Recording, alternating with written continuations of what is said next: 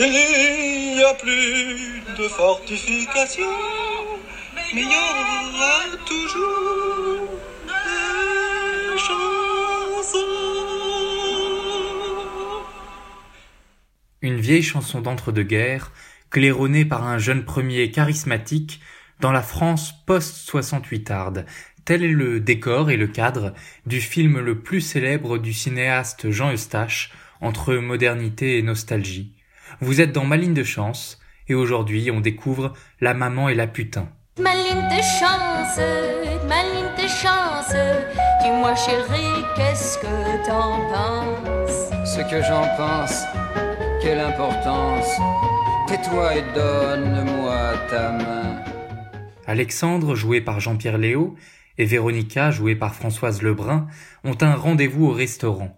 Ils en arrivent très vite à évoquer le contenu de leur assiette, et c'est alors qu'Alexandre se lance dans une blague sur la nourriture. C'est bon ce que vous mangez? Un peu nerveux peut-être. Ça va. Et ce vin, qu'est-ce que c'est? Il est plutôt bien? Il est pas mal. Vous savez, quand on mange froid, on sent le froid, pas le goût. Quand on mange chaud, on sent le chaud, pas le goût. Quand c'est dur, on sent le dur, pas le goût. Quand c'est liquide, on sent le liquide, pas le goût. Donc, il faut manger tiède et mou. La première chose intéressante dans ce pseudo-raisonnement, c'est qu'il s'inscrit en faux contre quasiment toute la philosophie moderne. Ainsi, dans son essai sur l'entendement humain, le philosophe John Locke distingue entre les qualités premières, qui selon lui appartiennent de façon essentielle au corps extérieur, et les qualités secondes, qui n'existent en réalité que dans notre esprit. Elles ne sont pas des caractéristiques des corps extérieurs. Par exemple, le mouvement ou le repos, la solidité, l'étendue, le nombre, la figure sont autant de qualités premières listées par Locke. Ce sont des caractéristiques que l'on retrouve dans chaque corps extérieur. En revanche, le goût, la couleur, la douceur, le son, voilà des qualités secondes qui n'existent que dans notre esprit. Les qualités premières sont donc des choses réelles et pas les qualités secondes. Et Alexandre dit exactement le contraire. Quand on mange froid, dur, etc., dit-il, on sent le froid, on sent le dur, c'est-à-dire on sent la qualité seconde, comme si elle existait réellement. En fait, Alexandre rejoint Locke en un sens. Comme le philosophe, il critique la trop grande importance accordée aux qualités secondes.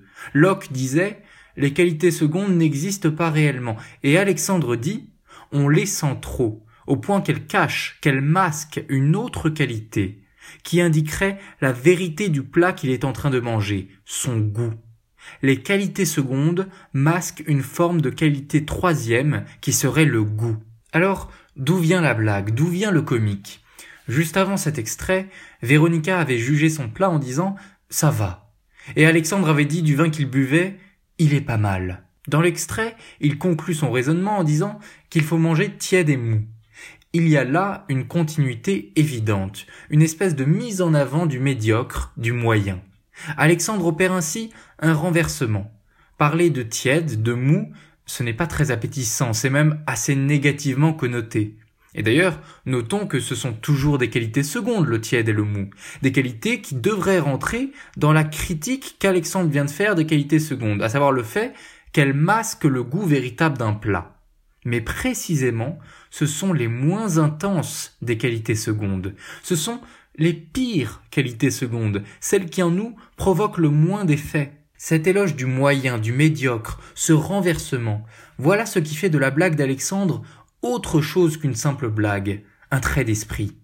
La fadeur permet de véritablement faire ressortir le goût d'un plat. L'absence d'intérêt démasque le plat, montre sa vérité, montre ce qu'il vaut vraiment. Dans la boue, on produit l'or. Dans les terres difficiles viennent les meilleurs vins. Dans le marais naissent les plus belles fleurs. La leçon baudelairienne s'applique à nouveau. Dans ce repas moyen, médiocre, naîtra une des histoires d'amour les plus intenses du cinéma français. Ta ligne, ma ligne, tes chances, c'est l'oiseau vol de nos destins.